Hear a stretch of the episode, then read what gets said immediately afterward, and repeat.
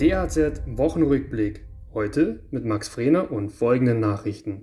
Arbeitgeber im Handwerk dürfen ihre Arbeitnehmer auch weiterhin nicht nach ihrem Impfstatus befragen. Ein Urteil erschwert das Blaumachen nach der Kündigung und der Künstler Benobi hat eine Hymne für das Handwerk veröffentlicht. Arbeitgeber im Handwerk dürfen ihre Arbeitnehmer auch weiterhin nicht zu ihrem Impfstatus befragen. Lediglich für Kitas, Schulen und Pflegeheime konnte sich der Bundestag auf eine entsprechende Regelung einigen. Für Handwerkspräsident Hans-Peter Wollseifer ist der Kompromiss nicht nachvollziehbar. Er hätte sich gewünscht, dass die Regelung zumindest auf jene Handwerker ausgeweitet wird, die in Krankenhäusern und Pflegeheimen tätig sind. Ebenso für personennahe Dienstleistungshandwerke und Gewerke mit direktem Kundenkontakt. Mit dem Beweiswert einer Krankmeldung hat sich diese Woche das Bundesarbeitsgericht in Erfurt beschäftigt. Eine Arbeitnehmerin hatte die Kündigung eingereicht und mit ihr eine Krankschreibung.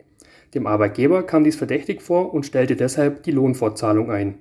Die Richter urteilten, zu Recht. Können Arbeitgeber begründete Zweifel an der Arbeitsunfähigkeit vortragen, kann sich die Beweislast umkehren.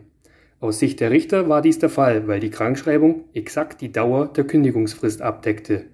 Die Beschäftigte hätte darlegen müssen, dass sie tatsächlich arbeitsunfähig war. Diesen Beweis konnte sie jedoch nicht erbringen. Stürmt ein Handwerkersong schon bald die Charts? Der Künstler Benobi hat in Zusammenarbeit mit den Handwerksorganisationen eine Hommage an die 5,6 Millionen Handwerker in Deutschland geschrieben. Der Song Was für immer bleibt soll das Lebensgefühl der Menschen beschreiben, die mit ihrer Arbeit tagtäglich bleibende Werte schaffen. Gleichzeitig soll er jungen Menschen den Blick für eine Ausbildung in einem Handwerksberuf öffnen. Handwerkspräsident Hans-Peter Wollseifer ist zuversichtlich.